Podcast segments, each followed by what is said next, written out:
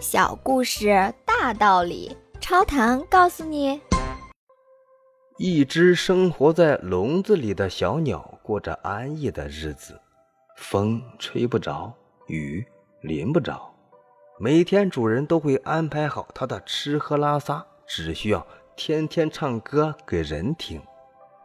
可是有一天，小鸟突发奇想，它想上天堂去看看，于是就去请求上帝。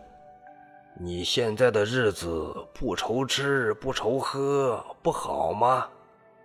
可那这笼子也太小了，我一点也不自由。